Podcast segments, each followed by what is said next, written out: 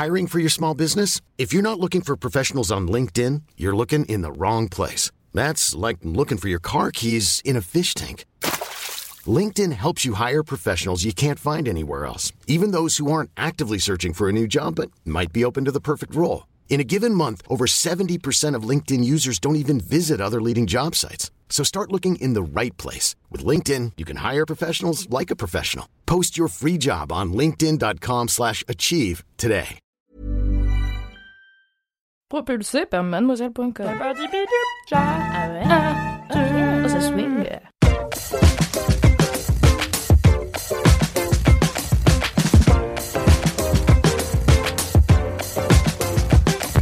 Bonjour! Bonsoir à tous et bienvenue dans le 127e épisode de Laisse-moi kiffer pop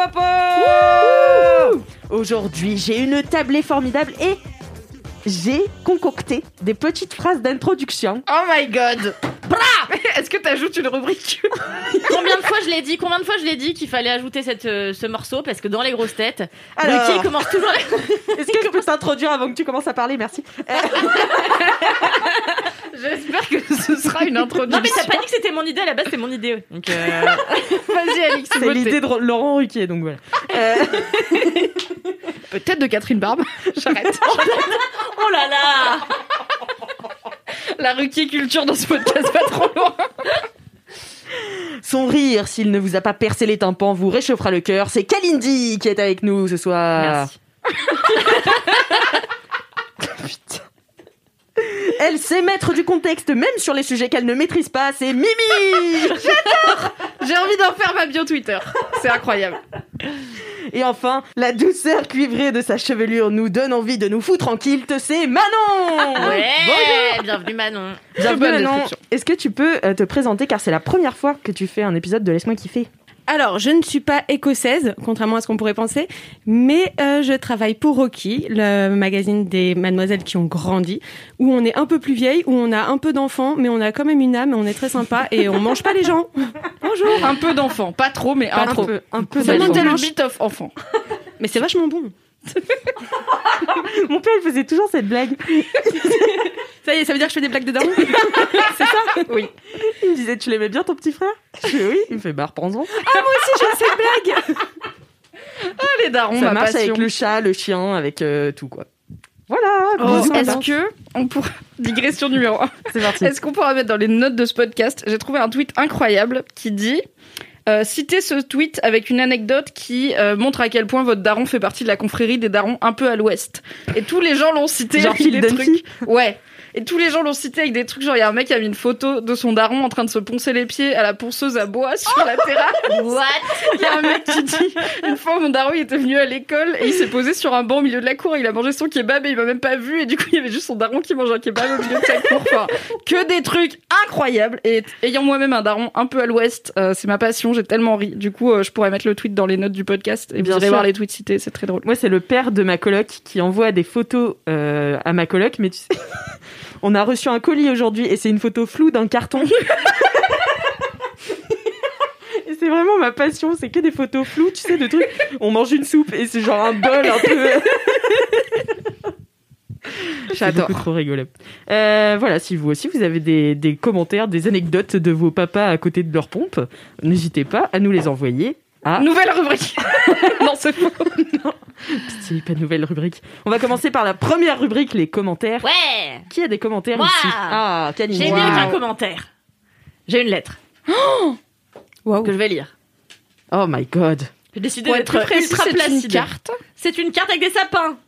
Ou peut-être des loups qui hurlent à la engueule tout le Je vous monde. préviens, je suis de très mauvaise humeur. Je le dis aux auditeurs. Ça va être je un le super dis aux podcast. auditeurs. Je l'ai dit avant. euh, je suis de mauvaise humeur. Donc voilà. On a tous Alors. très mal dormi à part Mimi. Moi, ça va super. Ouais, j'ai mal dormi. En fait, hier, j'avais prévu, si vous voulez tout savoir, euh, Évidemment qu'on veut tout savoir. de faire un velouté de chou-fleur. Euh, sauf que, euh, en fait, la personne chez qui je devais faire cette soupe n'avait pas de mixeur. Donc, je me suis retrouvée avec un chou-fleur, pas de mixeur, et du coup, j'ai mangé une pizza. Ça m'a plutôt énervé. C'est vrai qu'avec un chou-fleur, comme il y a qu'une recette, s'il n'y a pas d'autre de mixeur, tu peux pas faire autre chose. Non, mais j'avais pas envie de le faire poêler. Je voulais euh, boire une soupe. Donc, tant pis, j'ai mangé une pizza. Ça m'a mise de très mauvaise humeur. J'ai passé une mauvaise nuit. Je suis de mauvaise humeur, même le lendemain. Voilà. Tout ça chou-fleur quand même. Alors, salut Kalindi. Je te souhaite une belle et heureuse année 2021. Je t'adresse ce petit cahier de poésie, ma réalisation de 2020, en collab avec mon amoureux et deux super copines. J'ai subitement décidé de t'en faire parvenir un exemplaire après l'écoute dans le train Retour de Noël qui me ramenait à Paris du podcast où tu présentais les ateliers d'écriture de Mademoiselle. J'ai trouvé tes mots parfaits, tout a résonné en moi, la peur d'oser, la passion d'écrire, l'importance de mener à bien un projet jusqu'au bout, l'importance d'être fier de ce qu'on produit. Évidemment, je me suis jetée sur la page d'inscription à l'atelier, évidemment, c'était déjà complet. Alors j'ai décidé de t'offrir un exemplaire de mon petit livre, de ce projet qui m'a rendu fier en 2020 pour souligner ce déclic, cette petite vague vraiment cool que j'ai ressentie me chatouiller en t'écoutant présenter cet atelier, ton projet à toi, dans LMK, juste comme ça, en attendant de pouvoir participer à une prochaine session, si je m'en hardis à nouveau. Rien n'est moins sûr. Trois petits points. Oh, Et donc- là, mais ah merde, quoi, mais qu'est-ce que j'ai fait? Mais non, j'ai laissé le, le truc là-bas. Bon bref, il était cette carte est arrivée bien sûr, sinon ça n'aurait pas d'intérêt avec le petit cahier de poésie de cette euh, jeune femme qui s'appelle Anne et euh, j'ai trouvé ça très sympathique de nous offrir ce petit cahier de poésie que je n'ai pas encore lu mais que je, je lirai bien sûr tout prochainement et vous ferez de même, j'en ai aucun doute. Putain, Tout à mais fait, c'est trop évidemment. mimes. Ouais, c'est trop mime ça. Putain, la petite carte et tout. Ouais, on l'adore. Ah, mais du coup, j'ai dit. Ah, mais voilà, c'est ça que je voulais faire. Parce que Inception, du coup, euh, je lui écris sur Instagram merci beaucoup à cette jeune femme. Et elle me répond, euh, et je lui dis peut-être que tu auras une surprise dans le prochain Laisse-moi kiffer. Et elle me dit merci mille fois, j'adore te suivre. Euh, j'ai hâte d'entendre le prochain LMK. Pareil, je ne m'y attendais pas, mon Dieu. Aujourd'hui, j'ai laissé un com à Alix, justement, car vous m'avez fait trop rire ce matin avec cette histoire de vitraux à Chartres. Dans la vraie vie. Écoutez Qui sont, rappelons-le, poussiéreux. Exactement. Dans la vraie vie, je suis chercheuse dans un labo de chimie et ma thématique, c'est l'étude de l'altération des vitraux. Alors, genre. imagine ma réaction quand tu as parlé de nettoyage au Swiffer. J'espère qu'elle te racontera. Bref, bisous, on verra pour l'atelier, je vais guetter l'inscription. Incroyable Trop Non, mais Je savais que j'avais bien fait de parler des vitraux. Non, Mais oui, incroyable. Dingue. Incroyable. Bah, merci beaucoup, Kalindi, pour ce commentaire. Super. Mais c'est magnifique, en tout cas. Je suis Grave. très émue. Euh, Mimi, mais c'est vrai. Ça m'émeut beaucoup, les gens qui se déterrent comme ça et qui écrivent des si belles choses. Grave.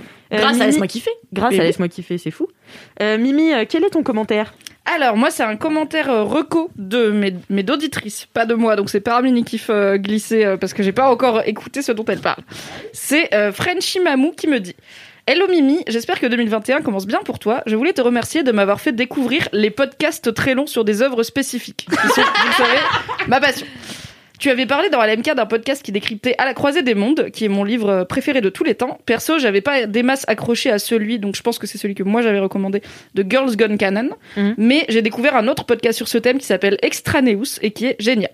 Bref, tout ceci pour te dire qu'il y a quelques jours, j'ai découvert, et là je place un big up à Soraya, c'est moi Mimi qui place un big up à Soraya, un podcast qui décrypte le film Titanic, scène par scène. Waouh. Et ils en sont qu'à la moitié du film. Il y a déjà 16 heures d'écoute. C'est la meilleure chose pour moi qui suis une fan inconsidérée à la fois de l'histoire du paquebot et du film. J'aurais jamais eu l'idée de chercher des podcasts longs sur des livres, films que j'aime, donc merci de m'avoir indirectement ouvert la porte à ce genre de découverte. Ce à quoi j'ai évidemment répondu, c'est quoi le podcast? Parce que est-ce que je vais l'écouter? Oui.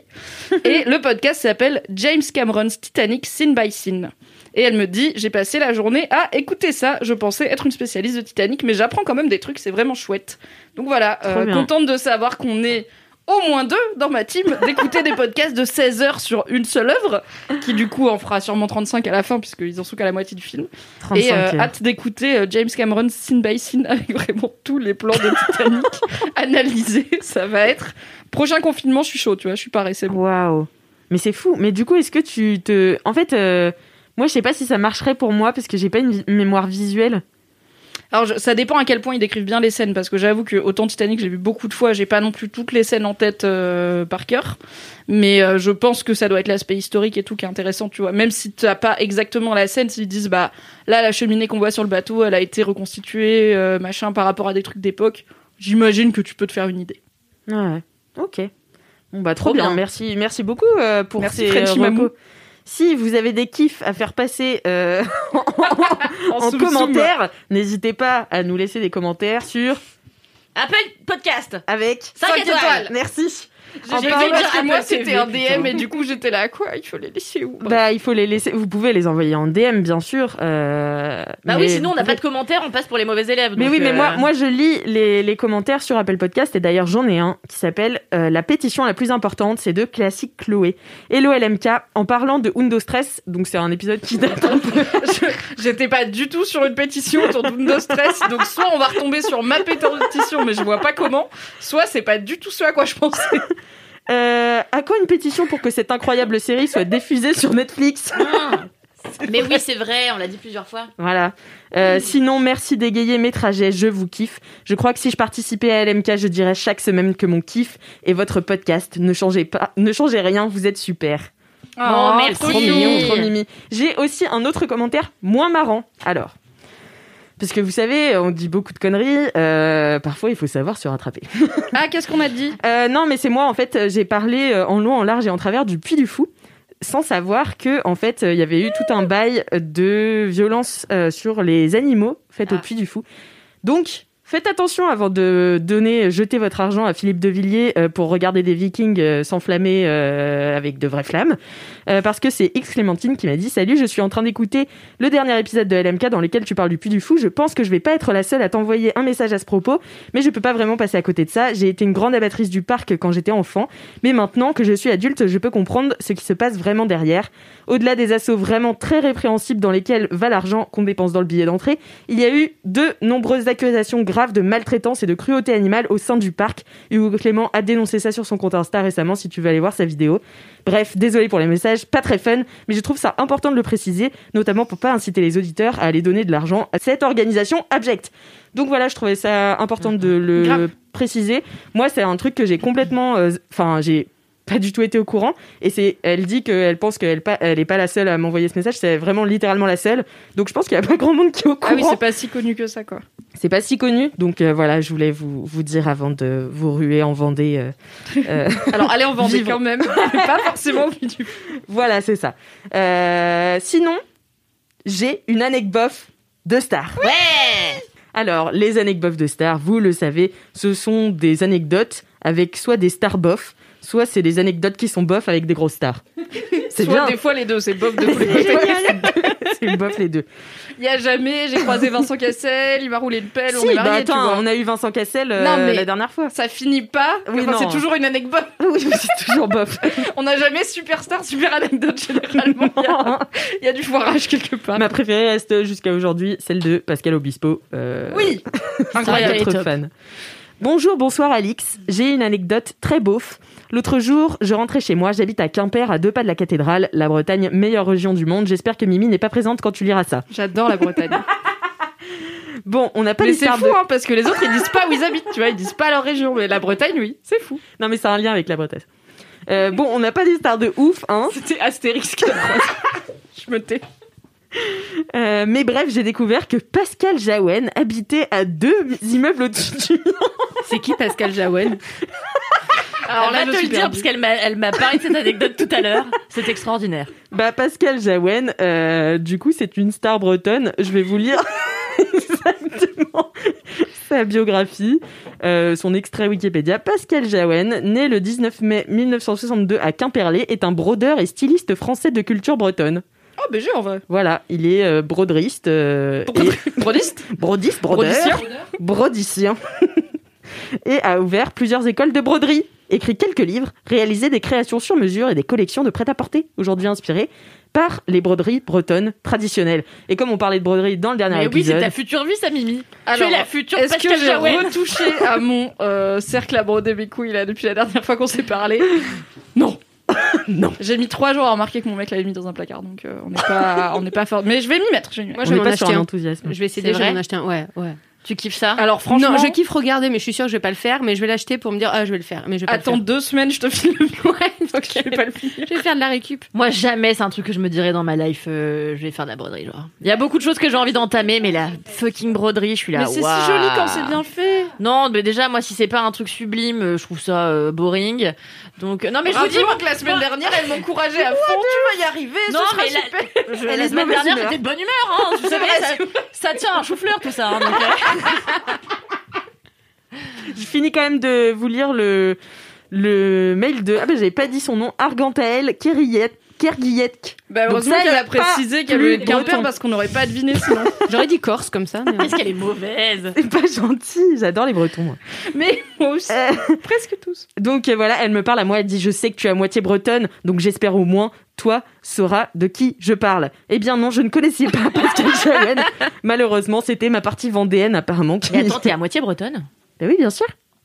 Je suis J'ai raté 50% ça bretonne. Ah ouais, d'accord. ok. 50% bretonne, 50% vendéenne. Oh, attends, un mélange euh, Un inspirant. mélange exotique. Exotique. Une belle brioche. Voilà, elle dit bisous les LM kiffers, je vous aime toutes, j'adore vous écouter. J'en profite pour faire une dédicace à tous les Quimpéroises et Quimpérois qui écoutent ce merveilleux podcast qui est LMK Love sur vous, Argantael de Quimper en Bretagne. Mimi a pris l'air de plus bisous, la. Bretagne. Bisous la communauté bretonne et les Quimpérois. Euh, J'ai aussi une dédicace. Alors, je reçois en ce moment beaucoup de dédicaces à l'écrit. Donc c'est pas celle que je privilégie en général quand euh, vous m'envoyez des dédicaces audio, c'est celle que je mets euh, dans les podcasts. Mais c'est vrai que je reçois beaucoup de dédicaces écrites, donc j'en fais de temps en temps. Et là notamment parce que c'était une dédicace anniversaire qu'on a quand même raté puisque c'était euh, la semaine dernière. Oh non Enfin c'est le jour où on enregistre, c'est aujourd'hui son anniversaire, Ah. mais quand vous écouterez ce podcast, ce sera la semaine dernière. Hmm. Waouh Salut Alix, une petite dédicace pour un anniversaire en espérant qu'il soit diffusé un jour. Aujourd'hui est un grand jour car je prends enfin le temps d'écrire une dédicace à ma Clo-Clo et pas pour n'importe quelle raison. En effet, la date de sortie du prochain LMK coïncide avec son anniversaire. C'est digne d'une coïncidence d'octobre, non? Même si je m'y prends un peu tard et que cette dédicace ne sera pas diffusée le 21 janvier, ce sera une surprise à retardement. Après tout, pourquoi, ne, ne pas fêter tes 23 ans et 7 jours sur cette planète? Alors plein de bisous et encore un joyeux anniversaire à celle qui sera toujours ma cousine numéro 1 et surtout celle sans qui je n'aurais jamais découvert LMK. Wow. mignon. Mais qu'est-ce que c'est mignon. Est-ce qu'on chante joyeux anniversaire? Allez Je propose pour faire plaisir à Kalindi qui est déjà de bonne humeur. Allez anniversaire Joyeux anniversaire Alice Joyeux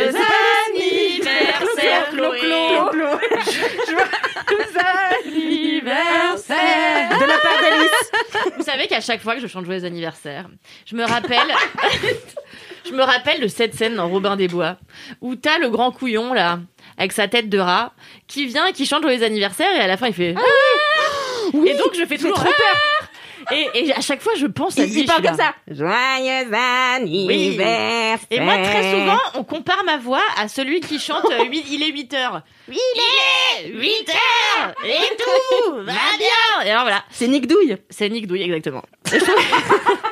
je trouve que ça me va bien. Mais c'est pas une tête de rat, c'est un loup. Oui, Oui, c'est un loup, et et autant Ah. pour moi. Je me demandais pourquoi le rat était plus gros que Robin Ouais, des Bois qui est un c'était renard. pas- C'était pas logique. Ça fait sens Physiologiquement, c'était pas normal. Voilà. Bah merci beaucoup Nick Douille Est-ce qu'on peut appeler Kalindi Nick Douille Oh pendant oui, tout le oui, podcast Non, j'ai peur d'elle. Bon allez, c'est Moi, l'heure j'ai des kiffs On a fini cette introduction, on entend le jingle. Jingle. I'm Sandra, and I'm just the professional your small business was looking for. But you didn't hire me because you didn't use LinkedIn jobs. LinkedIn has professionals you can't find anywhere else, including those who aren't actively looking for a new job but might be open to the perfect role, like me. In a given month, over 70% of LinkedIn users don't visit other leading job sites. So if you're not looking on LinkedIn, you'll miss out on great candidates like Sandra. Start hiring professionals like a professional. Post your free job on linkedin.com/achieve today. C'est les kiffs, c'est les kiffs, les kiffs, les kiffs, les kiffs, c'est les kiffs, c'est maintenant les kiffs. Waouh Merci Valentin. Si Merci. vous aussi, vous avez des jingles à nous envoyer, envoyez-les nous à laisse-moi kiffer at mademoiselle.com Euh, ainsi que vos dédicaces. Manuel fait les bacs.com. J'adore avoir des bacs. Appelez-moi pour les mariages.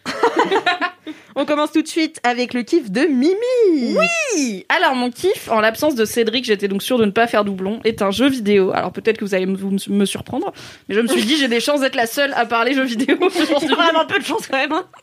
Ce n'est pas un jeu vidéo à narration non linéaire, puisque celle-ci est plutôt linéaire, même si on peut choisir euh, de faire ce qu'on veut. Donc, euh, Storytime, euh, il y a un jeu qui s'appelle Stardew Valley, qui est sorti, qui a été développé par un seul gars qui s'appelle Eric Baron, alias euh, Concerned Ape, c'est son nom de scène. Et en fait, il a développé tout seul ce jeu en s'inspirant d'une saga Nintendo assez connue qui s'appelle Harvest Moon. Le principe de Stardew Valley, c'est que c'est un jeu tout mignon en pixel art, euh, hyper chou. Et euh, on joue euh, quelqu'un qui hérite de la ferme de son grand-père et il faut qu'on remette la ferme en état puisqu'elle est un peu abandonnée. Donc euh, bah il faut planter des graines. euh, on vit dans une petite, il y a- il y, a notre ferme, il y a une petite ville. Il faut planter des graines, récolter les trucs, euh, adopter, construire un poulailler pour avoir des poulets, blablabla. Tout- Déjà ma life, je suis contente. C'est un Est-ce jeu qu'il y a de des chevaux? Il y a un cheval. Tu peux avoir un cheval? Donc tu peux le transformer en jeu de cheval. Alors vraiment, les capacités du cheval se limitent à tu montes dessus et il court. Euh, Est-ce qu'il peut faire ou du tu ne montes pas dessus, il ne bouge pas. Ouais, bah, Mais- si et des fois, il broute court. un petit peu. Il y a une animation en broutage d'herbe, mais euh, c'est tout. Voilà, on est libre. Il n'y a pas de saut d'obstacle et tout. hein, mais... Dommage. Tu sais qu'il doit y avoir des jeux pour jouer à des trucs de chevaux. Hein. Mais Je oui, pense il y a les jeux d'Alexandre de détourner des jeux qui ont rien à Mais foutre non, avec mais les c'est chevaux. parce quoi. que l'autre jour, j'ai cherché un cadeau d'anniversaire pour ma sœur et je me disais quel jeu je pourrais lui prendre, tu vois. Et j'ai regardé une vidéo YouTube d'une meuf qui, commande- qui, qui recommandait euh, les meilleurs jeux d'équitation et elle a dit en fait tout jeu euh, dans lesquels il y a des chevaux peut se transformer en jeu de cheval. Alors celui-là, c'est vraiment capillotracté, mais tu sais quoi, crois en tes rêves. Tu peux juste, tu seras un connard sur un cheval qui se balade, c'est tout quoi. Et bon, tu mets du temps à avoir le cheval, mais tu peux. Euh, donc tu dois t'occuper de ta ferme, faire des récoltes, etc., gagner de l'argent comme ça. T'as une petite ville avec, euh, je dirais, une vingtaine d'habitants, euh, dont certains sont célibataires, certains et certaines, puisque le jeu est vraiment free. Et tu peux, tu leur parles, donc tu construis des amitiés avec eux. Tous les jours, tu leur parles, tu leur fais des petits cadeaux, un peu comme dans Animal Crossing. Putain, mais qu'est-ce qu'ils ont avec faire des cadeaux aux gens dans ces jeux? C'est je- hyper bizarre. parleras à mon mec, il déteste, il arrête pas d'insulter les habitants, il, en- il a parlé à personne, ils sont pas les couilles, vraiment. Donc, chacun sa mécanique préférée du jeu. Mon mec, c'est faire de la moula. Moi, c'est être pote avec tout le monde parce que ce qui est cool, c'est que quand t'es pote avec les gens, donc tu débloques des niveaux d'amitié. Et à chaque fois, t'as une petite cinématique qui t'en apprend plus sur la personne, et c'est des jolies histoires et tout, bref. Et t'as aussi une dynamique un tout petit peu combat, euh, puisqu'il y a des mines avec des petits monstres où tu peux récolter du minerai et tu peux pêcher. Voilà, c'est Stardew Valley. C'est un jeu infini dans le sens où il y a vraiment pas, de- enfin il y a De but T'as des quêtes, mais il y a pas de but. Le but c'est d'avoir la plus jolie ferme, d'être content. Ou alors si tu t'en fous de l'aspect ferme, tu passes ta vie à pêcher, t'es le meilleur pêcheur. Ou alors tu vas C'est vraiment mine, Animal bref. Crossing 2. hein. Non, parce que Animal Crossing, au, cœur du truc, c'est un jeu de décoration. Le but, c'est de décorer. Animal euh, Stardew Valley, c'est un jeu de gestion. C'est vraiment gé- gérer ta thune, gérer tes ressources. Et il y a les saisons qui passent. Donc, à chaque saison, c'est récoltes, c'est poissons différents et tout. Et chaque jour euh, dans le jeu dure à peu près 10 minutes. Donc, euh, et tu dois aller te coucher à la fin de la journée, sinon tu perds de l'énergie. Donc, tu as aussi un truc de gestion du temps. Et c'est addictif du cul. En plus, il coûte pas très cher. Maintenant, il est dispo sur PC, Mac, Switch, téléphone, tout ce que vous voulez. Et il coûte un truc genre entre 10 et 20 balles selon les plateformes. Donc déjà, de base, Stardew Valley, c'est ma passion. J'avais découvert ça quand je venais d'arriver à Paris, euh, donc il y a 3-4 ans. Sachant que moi, euh, mon ordi euh, de travail et aussi euh, mon ordi dans la vie, c'est un MacBook Air. Donc euh, c'est un ordi pas très puissant pour ce qui est gaming. Je peux pas jouer aux jeux auxquels j'ai envie de jouer, au triple A et tout. Je cherchais un petit jeu indé mignon, je suis tombée là-dessus et je suis tombée dans un vortex, mon gars. Je crois que j'ai, je sais pas, un truc, j'ai vraiment beaucoup d'heures de jeu dessus. Ah ouais. Plus que 100, clairement. Plus que Peut-être 100? 200. Ouais, j'ai vraiment poncé, mais ça rend fou. C'est vraiment le truc où t'es là en mode, ok, donc aujourd'hui j'ai fait ça, enfin aujourd'hui dans le jeu j'ai fait ça, donc demain il faudra plutôt que je fasse ça. Donc la partie finie, et en fait dès, dès qu'une journée finit, ça sauvegarde. Donc en gros, tu peux sauvegarder une fois par jour. D'accord. Et t'as toujours l'envie de faire la journée d'après. Tu vois, t'es toujours en mode, bon, je fais juste une petite journée, bah sinon je vais oublier qu'il faut que j'aille améliorer ma hache au forgeron et qu'il faut que je pêche le poisson légendaire qui disparaît en hiver. Et du coup, ça rend ma boule. Vraiment, la nuit n'existe plus. C'est un, c'est un trou noir. Donc, Stardew Valley, c'est ma passion. Je l'ai énormément poussé parce qu'en plus, je venais d'arriver à Paris. J'avais pas encore trop de potes sur place. J'avais pas beaucoup de thunes. Ça m'a fait mon hiver. euh, mais alors là, tranquille, j'avais, je suis restée chez moi. J'étais très contente. et au bout d'un moment, j'ai un peu lâché parce que je suis pas, enfin, il y a quand même un niveau où le jeu devient un petit peu répétitif. De temps en temps, je le reprenais, je me faisais une nouvelle ferme, j'étais contente de jouer, j'allais dire quelques heures, mais bon, on est quand même sur plusieurs jours cumulés, mais après j'arrêtais. Et là, et en fait, il y a eu plein de mises à jour de Stardew Valley qui sont toujours faites par le même gars qui s'appelle donc Eric Baron et qui apportent du nouveau contenu. Donc t'as des nouvelles zones qui se débloquent, euh, t'as euh, une sorcière dans un marais où tu peux avoir des trucs spéciaux. Là maintenant t'as un marché de nuit en hiver avec des gens qui vendent des objets qu'il n'y a pas dans le reste du jeu et tout. Donc euh, il continue à alimenter le jeu pour justement éviter l'effet euh, lassitude. Et là il a sorti enfin la mise à jour 1.5. Et C'est ça mon kiff, c'est la mise à jour 1.5 de Stardew Valley. Pourquoi? Parce que déjà, il y a énormément de contenu dedans, il y a plein de nouvelles quêtes et tout, donc ça c'est cool. Et surtout, il y a le mode multijoueur en local sur un écran partagé. Parce qu'avant, il y avait un mode multijoueur, mais où tu pouvais juste quelqu'un pouvait venir sur ta ferme et dans ta partie, mais ça, c'était, tu pouvais pas jouer sur le même écran à deux, quoi. Il fallait que chacun soit sur son écran, et du coup, c'était un peu moins fun. Là, il y a le vrai mode multijoueur, c'est-à-dire que ta télé, elle est séparée en deux. Moi, je suis à gauche, mon mec, il est à droite, et du coup, on s'est fait une ferme dans Stardew Valley, et on passe notre vie dessus. Vraiment, tous les soirs et tous les week-ends de la vie depuis trois semaines, vous pouvez être sûr que je suis en train de jouer à Stardew Valley avec mon mec, c'est chaud. et du coup, comme on a deux styles de jeu différents, c'est trop marrant, parce que moi, je suis vraiment, je vais parler à tout le monde, je fais des petits cadeaux et tout. Lui, il est là, je vais pêcher! Et il, il pêche toute la journée, vraiment, il fait que ça. Et après, il dit, on a eu plein d'argent, je suis là. C'est pour faire quoi cet argent finalement? Est-ce que t'as parce que lui, Offrir il des connaît cadeaux aux moins- autres Non, parce qu'il s'en fout. Lui, il connaît moins le jeu que moi, donc moi, je sais que ok, bon bah si on veut, euh, parce que je suis zinzin, donc j'ai vraiment, j'ai atteint le stade du jeu où j'ai un carnet papier où j'écris combien coûtent les bâtiments et de quoi j'ai besoin, parce que sinon c'est chiant, donc euh, vraiment loin. Oui, pour moi, les meilleurs jeux sont ceux qui t'obligent à noter des trucs sur du papier Mais parce que ça veut vraiment dire que t'es deep dans le gaming et euh, que j'adore les jeux de gestion. Euh, J'ai écrit un article sujet sur Mademoiselle. Oui, j'aime pas gérer des trucs euh, J'adore genre les jeux de gestion, c'est incroyable. de Non dire mais ça, il y a un truc d'optimisation qui, qui qui chatouille mon cerveau pile là où j'aime bien, tu vois. Comme les Sims. Ouais, voilà un peu. Ouais. C'est vraiment genre tout est. Attends, un parfait jeu de gestion, on est d'accord, c'est tu dois économiser de la thune pour l'acheter quelque part, quoi. Oui. D'accord, oui. Enfin ou Mais il y alors a beaucoup de jeux, y a beaucoup de jeux qui consistent en ça? Ouais, vie, énormément. Ta, pas- ta passion est. partagé. et- et- non, mais je veux dire, elle est. Tu l'as. euh, comment on dit quand on a soif euh, Ah, euh, Assouvi. Assouvi, assouvi. merci. Ah, ma, passion waouh. est richement assouvie. Étanche. Et encore, moi, je joue aux jeux de gestion facile. Je suis- Il y a des jeux Maboule où il faut construire des villes, donc c'est des bails d'urbanisme, euh, genre SimCity. J'adorais. SimCity. faut gérer les transports en commun, l'électricité, la police, les hôpitaux, les habitants, ils sont jamais contents. Bref, c'est hospital. Mais tu veux être mère, en fait. Jeu. Pas du tout Les enfants, ils sont tout le temps là chez toi, Kalindi Stardew Valley, je l'éteins, Mais j'ai pas mon mère. M-A-I-R-E. Ah, bah non, les habitants, ils sont là aussi, ils ont des opinions. Stardew Valley, c'est ma ferme, tu vois. Les gens, ils ont pas d'opinion dessus. Je fais ma vie, les gens, les habitants, ils viennent pas chez moi, et je, je fais ce que je veux. Tu forges ta hache et personne te fait yesh, quoi. Voilà, c'est Mhm. ça. Donc non, je ne veux pas être maire d'une ville parce que je pense que je n'ai pas les compétences clairement pour gérer les priorités d'une ville. euh, Moi, je que, pour toi, euh, a- Moi, moi aussi, je voterais pour toi, Mimi. Franchement, Mais il y en a, ils sont maires, ils ont pas les compétences. hein. maire, là. Mais alors, je suis désolée, vous avez élu le même gars et on sait qui pendant je sais pas combien de temps. Je viens pas chez vous, vous êtes tous zinzin. hein. Et donc bref, c'est vraiment très cool cette euh, nouvelle feature qui était très très attendue de pouvoir jouer en local sur un écran partagé à Stardew Valley. Et ce qui est encore plus cool, c'est que en soi, moi c'est moi qui ai créé la partie, donc c'est ma ferme, c'est moi le joueur principal. Mais on peut y jouer séparément si on veut. Je pourrais rentrer ce soir et euh, jouer toute seule à Stardew Valley pendant que mon mec fait autre chose. Il se trouve que et ça et du coup ça avancerait la partie. Et lui quand il revient, bah il en est à là où moi je me suis. Enfin, il ira- Enfin, par exemple, si euh, je joue trois jours, je gagne 10 000 balles, lui il lance la partie, il aura les 10 000 balles en plus, puisque Ah. c'est de l'argent partagé. Mais il se trouve que j'ai demandé à mon mec, est-ce que je peux jouer sans toi? Il m'a dit non. donc j'étais là, ok. Parce que pour lui, c'est notre ferme et il faut qu'on s'en occupe tous les deux. Donc je ne joue pas sans lui. Mais si je voulais, je pourrais. Et du coup, bah, c'est trop cool aussi parce que moi, je suis allée. Donc, Stardew Valley, c'est de ces jeux où, euh, pour être efficace, il faut ouvrir le wiki et l'avoir sous le nez et pouvoir chercher, par exemple, t'as un personnage qui te dit Oh, j'aimerais bien une perche pour mon dîner. T'es là, ok.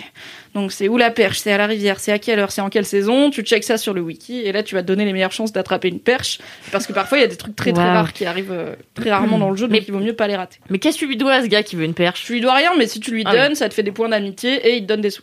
Mais si tu lui donnes pas, il se passe rien. Ça, c'est bien aussi. C'est pas du tout punitif comme jeu. Il y a pas de fin, il y a pas de but. Tu peux pas rater Stardew Valley, quoi. Au pire, même si tu passes deux ans du jeu à gagner 5 pièces d'or et à juste pêcher et à pas vendre tes poissons parce que t'es con, bah tu as le droit. Ça va rien casser. C'est juste que t'auras pas avancé et que il se passera pas grand chose. Mais tu- si c'est Tu meurs pas de faim. Tu, peux. tu meurs pas de faim. Bah faut aller se coucher le soir, quoi. Si tu vas pas. En fait, t'as une jauge d'énergie qui se vide quand tu fais des actions genre couper des arbres, pêcher et tout. Si t'arrives à zéro, euh, là tu t'évanouis et tu payes des sous à la clinique qui te ramène chez toi. Et si tu ne rentres pas chez toi à temps pour te coucher à maximum 2 heures du matin, tu t'évanouis et le lendemain t'as moins d'énergie. Mais ça se reboot le jour d'après. Enfin, c'est vraiment c'est chillax comme jeu quoi. C'est pas fait pour. euh, Alors paradoxalement. C'est pas fait pour te stresser, mais en vrai, quand on joue, on est hyper déter parce qu'il y a 10 minutes pour faire tout. Il y a 10 minutes dans la journée. Et on a, un pro- on a un programme, on a des trucs à faire, donc je suis là, Oh ok. là là, Moi aujourd'hui, je vais aller ouf. améliorer ma hache, donc ça va prendre deux jours. Donc pendant deux jours, je pourrais pas couper du bois. Donc toi, est-ce que tu peux aller couper du bois demain? Moi aujourd'hui, j'améliore ma hache et du coup, je vais pêcher. Est-ce que tu peux t'occuper des poulets? Comme ça, t'auras des points en farming euh, d'animaux Et je pense que je vais Il faut aller à faire la des rétro-planning en fait. Un peu.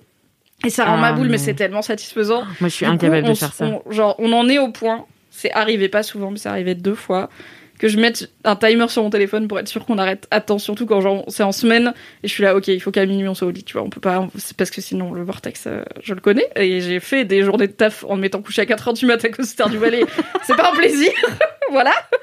Et du coup, j'ai déjà mis un timer pour être sûr que quand il sonne, on finit la journée et on arrête parce que sinon le, on se fait aspirer. Je peux me permettre de poser une question sur ces 10 minutes j'ai Oui, pas compris. Kalindi Ramphal, vous pouvez, oui. oui, oui, oui. J'ai pas compris le truc des 10 minutes. Pourquoi vous avez que 10 En minutes fait, chaque jour journée du jeu dure 10 minutes. Et, Et à la fin de la coucher. journée, il faut que tu ailles te coucher. Donc tu peux pas dire euh, je vais faire toutes les actions que je veux sans fin quoi. Il faut qu'à un moment tu sois de retour à ta ferme dans ton lit à 2h du matin, sinon tu t'évanouis. Ok, d'accord. Et du coup, autant en ça dépend des saisons. En hiver par exemple, il y a rien qui pousse en termes de plantes, donc t'as pas à te faire chier à arroser tes plantes, à récolter tes trucs, t'es plutôt t'es un peu plus tranquille.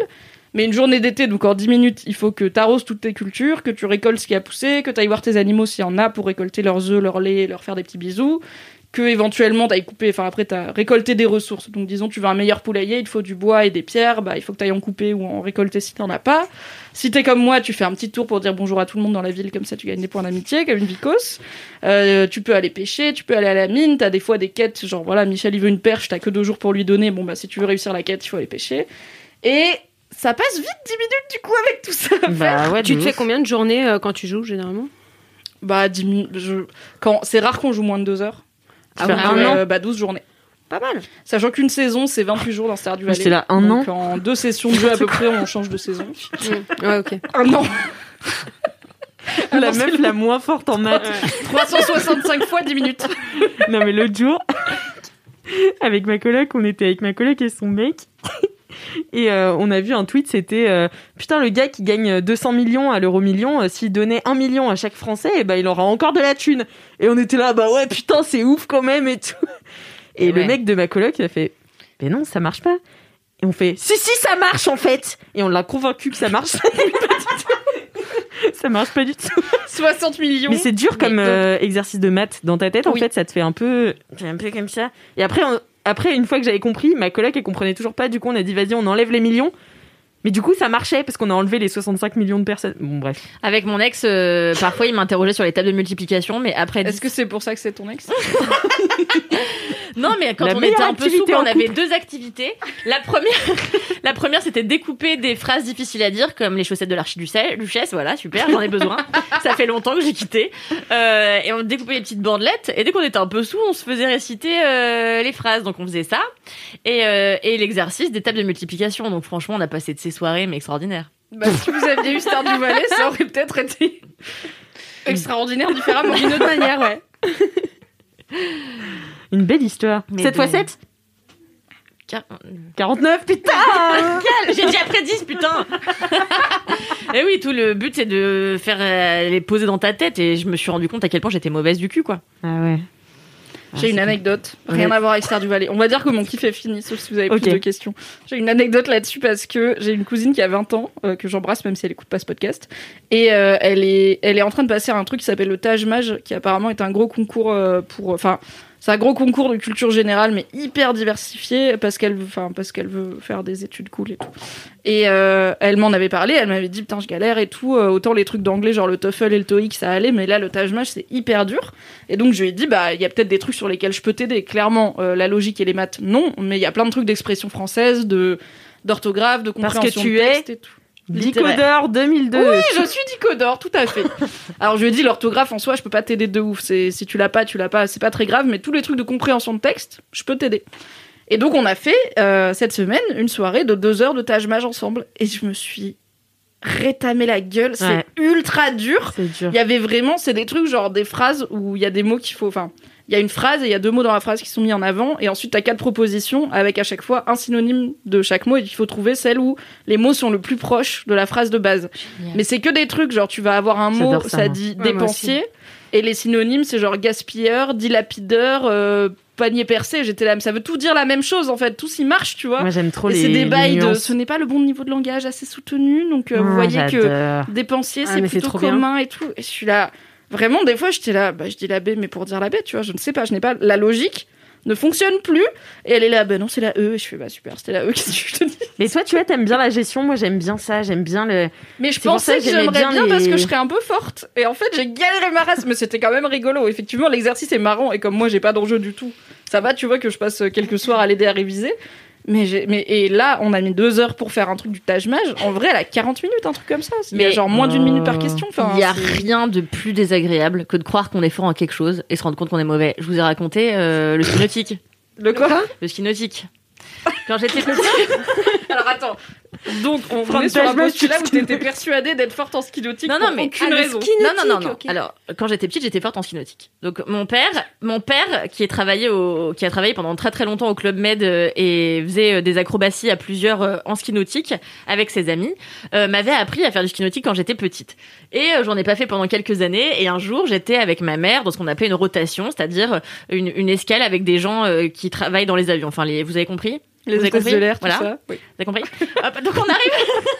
Elle est tellement. Vous avez compris les prolos là on, a- on arrive, on arrive à l'île Maurice et moi je dis euh, ouais alors, attendez euh, moi je vais vous montrer comment on fait du ski nautique parce que moi j'en fais super bien euh, top et donc on arrive tous au ponton je dis bah j'y vais en premier du coup pour vous montrer quoi Personne. J'imagine vraiment toi, mais avec 40 cm de moins et la même assurance, quoi.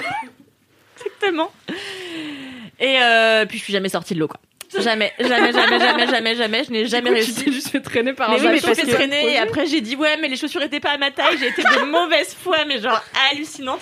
Et vraiment tous les gens qui ont essayé sont sortis de l'eau du premier coup. Donc c'est la honte de ma vie. Et je me suis dit plus jamais Kalindi ça te servira de leçon. Tu ne te la pèteras pour quelque chose que tu ne maîtrises pas vraiment ou que tu n'as pas fait depuis longtemps. Voilà très belle leçon. Apprenez de mes erreurs. Tout à fait. Non, mais mais c'est d'abord surprendre tout le monde en étant hyper forte. Et après tu fais bah ouais, mon père il m'a appris quand j'étais petite, Ouais, je l'avais pas dit. exactement. Et là ça va. eh, de ouf. Mais parce que euh, aussi, ce qu'il faut savoir, c'est que un, enfant a les compétences athlétiques d'un athlète de haut niveau. Donc en fait, Ah, c'est ce pour que ça tu que ça fais, court partout. mais oui, ce que tu fais en fait quand t'es enfant, c'est que t'es tellement en forme et après, genre ton corps il change et tout. Il y a plein de trucs que tu fais quand t'es enfant que tu sais plus refaire une fois que t'es adulte si tu l'as pas. pro- euh, Enfin, comme le pont J'ai vraiment l'impression que genre même à 7 ans je savais pas faire la roue, tu vois. Donc je suis là. Je suis pas sûre de cette théorie ou alors un athlète de haut niveau mais peut-être j'étais forte en curling mais je le savais pas, tu vois. mais oui c'est ça peut-être que enfant t'étais forte en capoeira Je le sais, non, j'étais nulle en capoeira. Et moi, quand j'étais petite, j'étais hyper souple. Genre, j'arrivais à mettre mes jambes derrière euh, ma tête et tout. Genre, euh, comme ça. Comme Et un donc- bretzel. Ouais, exactement. J'étais un bretzel. Et euh, bah maintenant, je suis incapable de, de lever la jambe, en fait. C'est ridicule. Non, quoi. mais oui, c'est clair. Non, mais bien sûr. Mais là, on n'était pas passé de 8 ans à 75, quoi. C'était vraiment. euh, Mais il y va avait- te il y avait- ficher. maintenant, on n'a pas Je n'ai pas 75 ans, putain J'ai juste pas beaucoup dormi cette nuit, c'est tout Mais là, il y avait genre deux ans d'écart, tu vois. Donc. euh, Ah ouais, non, c'est- non, non, mais là, je me. Ouais. Non, mais là, mais ça m'a fait du bien à l'ego. hein. Ah oui, du coup, c'est la Ça m'a bien ouais. calmé, Ouais, quoi. ouais, Mais alors dis-moi, avant qu'on passe peut-être au Manon, Ouais, j'ai une, vraie, un une question que je m'étais jamais posée dans la vie. C'est quoi les étapes du ski nautique Ah de euh, je suis sur des skis dans l'eau à je sors de l'eau. Alors en fait, le truc, c'est qu'au début, pour les débutants, ils mettent juste une barre. En fait, avant que tu aies une grande corde, déjà, tu as plusieurs longueurs de corde au ski nautique. Et en fait, la toute première étape pour t'apprendre à skier, c'est une barre euh, métallique qui est fixée au bateau. Donc en fait, tu sors quasiment, enfin, t'es obligé de sortir parce que t'as t'as pas de, enfin, ce qui est compliqué dans le, le ski nautique, c'est la c'est la corde à gérer parce qu'en fait, les gens ont tendance à tirer dessus. Sauf qu'en fait, tirer dessus, ça fait faire du mou à la corde et là, tu te casses la gueule et t'arrives pas à sortir de la flotte, voilà. Et en fait, euh, la barre, ça t'apprend justement à doser correctement. C'était ça sa question? Oui, oui. Et du coup, après, tu passes à la petite corde, la moyenne corde et la longue corde. Et après, tu passes à des acrobaties. Tu fais à 3, 4. Non, c'est- ok, c'était pas ça ma question. Comment tu fais pour sortir de l'eau? C'est ça ma question. Ah, bah en fait, le, le bateau. bateau dans l'eau, le bateau démarre. Ouais. Qu'est-ce que ton corps est censé faire pour que tu sois plus dans l'eau? Et ben en fait, pas grand chose. Et c'est ça Ah. qu'ont très bien compris euh, mes camarades. Parce qu'ils n'essayaient pas d'en faire trop pour épater la galerie. Exactement. En fait, le truc, c'est que si tes skis sont bien positionnés et que t'as un bon moniteur, qui te les met bien en parallèle, etc., que t'es bien assis le cul dans l'eau, que t'es bien en, en- que t'as une bonne position de départ et que tu tires pas sur tes bras comme un bolos, euh, normalement, tu sors pas trop difficilement, quoi. Ok. C'est pas si compliqué que ça en vrai ski nautique. Aujourd'hui, j'en fais bien, tu vois. Mais euh, Attention, attention, attention. ouais, ouais, J'en fais mieux que hein. quand j'avais 12 ans, parce que j'en ai refait depuis avec des Pas adultes. aussi bien que quand j'avais 10 ans, mais Pas mieux qu'à bien. 12. Et vraiment, j'ai très honte. Hein. J'ai j'ai vraiment honte. Je porte la honte encore aujourd'hui, donc euh, Je pense qu'il faut exorciser cette. Ça fait du bien d'en parler. ça fait Franchement, du bien. Ça à fait du 12 bien ans, de on se l'a parler. raconté sur un truc qu'on sait pas vraiment faire, c'est classique, tu vois, ça fait partie de la vie. Ouais, ouais, c'est vrai. C'est pas grave, Kalindi, on te pardonne tous ici. Merci. Merci beaucoup. Bien, merci Mimi pour ce kiff euh, sur rien. lequel nous avons bel et bien digressé. Ah, Euh, bel et bien, ouais, parce que le ski nautique, je l'avais pas vu. Mais euh, jouer à Star du Valais, c'est très bien. Et ça peut être apaisant, faut juste pas être un petit peu zinzou comme moi, quoi. Voilà. Euh, à toi, Manon, quel est ton kiff? Euh, mon kiff en ce moment, c'est de voyager alors que je peux pas, en fait. Euh, Ouais. ce qui est super. Non, c'est mon, mon remède anti-dep, en fait. Euh, je devais déménager en, en Écosse, à Édimbourg, euh, là, en septembre. Ah et bon? euh, ouais, ouais, on devait partir vivre là-bas. Ah oui, le Covid a complètement Le explosé Covid les projets a de vie de Manon. hein. niqué complètement. pas. Je croyais que l'avais. Euh, Voilà. On devait partir, donc. Et euh, Covid, Brexit, etc., ça a foutu tout le plan en l'air. Et du coup, euh, bah, j'aimerais bien y retourner. Là, en fait, ça, ça me manque, c'est vraiment viscéral. C'était pas genre un déménagement euh, parce que j'aime bien le pays, j'ai envie Non, de... t'es écossaise de cœur. Je suis écossaise de cœur et en fait, attention, je suis un peu aussi écossaise génétiquement. J'ai fait un truc. Ah ouais. Donc mon introduction n'était pas fausse. J'ai fait un test ADN. En fait, ouais, je suis écossaise, mais pas, pas vraiment. Enfin, si, dans mes gènes, mais je sais pas si ça, si ça compte, du coup. Parce que pour l'histoire, je ne connais pas mon père biologique, et du coup, j'ai voulu faire un test ADN pour connaître un peu, voilà, une partie de mes origines euh, qui sont complètement inconnues, pardon. Et du coup, j'ai appris que j'avais 47% d'origine écossaise. Ah, mais c'est Ah oui, énorme. génial. Euh, la moitié quoi. Bah ouais, presque moitié française, moitié écossaise. En fait. Ah, mais c'est pour J'ai un peu de. Pays Basque aussi, mais je sais pas si c'est un rapport. et en fait, euh, ce qui est ouf, c'est que j'avais déjà cette passion pour l'Écosse avant de faire ce test. Je savais pas d'où ça venait. L'intuition. L'intuition. Mais à chaque fois que j'y allais, parce que j'y allais plusieurs fois, j'ai l'impression de rentrer chez moi. C'était trop bizarre. Genre, j'arrivais à l'aéroport, je me baladais, tu vois, genre à Édimbourg par exemple, j'avais l'impression de rentrer à la maison. Mais genre même la première fois que j'y suis allée. Donc j'ai fait ce test pour déconner, euh, qui, a, donné ses résultats assez marrants. Et euh, pour en revenir à mon expatriation, finalement ça s'est pas fait. Et du coup, mon petit kiff pour arrêter de déprimer, de me dire ah putain, je suis peut-être passé à côté d'un truc là en fait, c'est pas c'est pas super. Et ben je me fais tous des plans de voyage en fait. Je vais sur euh, Air France, Eurostar, machin. Je fais euh, tout un itinéraire donc en train, en avion, machin.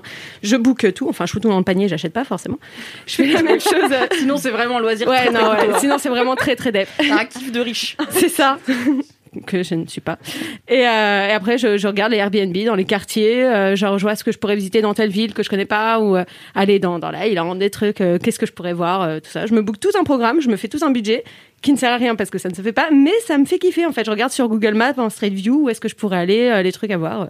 Et je fais aussi ça, du coup, pour élargir un peu les horizons. Je pars aussi en Suède, en Norvège, tous les pays que j'ai envie de visiter C'est trop et dans bien. lesquels je peux pas aller en ce moment alors que j'aimerais trop les visiter. J'ai vraiment la bougeotte, je voyage beaucoup et là d'être euh, clouée un peu, ça me ah donc je fais ça et ça me remonte le moral. Voilà. T'aimes bien planifier euh, tes vacances et tout, genre. Bah pas spécialement en plus en vrai. Généralement je pars souvent sur un coup de tête genre euh, ouais d'un mois sur l'autre ou de deux semaines sur l'autre quand c'est des trucs euh, pas trop loin. Oui, alors c'est pas du, pla- c'est du, c'est pas de la planification. Du coup, c'est vraiment du, du de la, De la la projection. projection. Ouais c'est ça. C'est de la planification pour savoir quand même où on va pioncer. Mais en vrai euh, non c'est plus euh, Oui, t'es pas la meuf qui kiffe euh, faire un guide de voyage Non. avec des étapes par jour. Ah non, du tout, du tout. Non, on y va et puis on va au feeling, quoi. C'est plus. euh, C'est plus quoi. Donc voilà, je- c'est pour- ça me remonte un petit peu le moral parce Et que tu fais ça sur quoi? Et moi, je faisais sur des PowerPoint.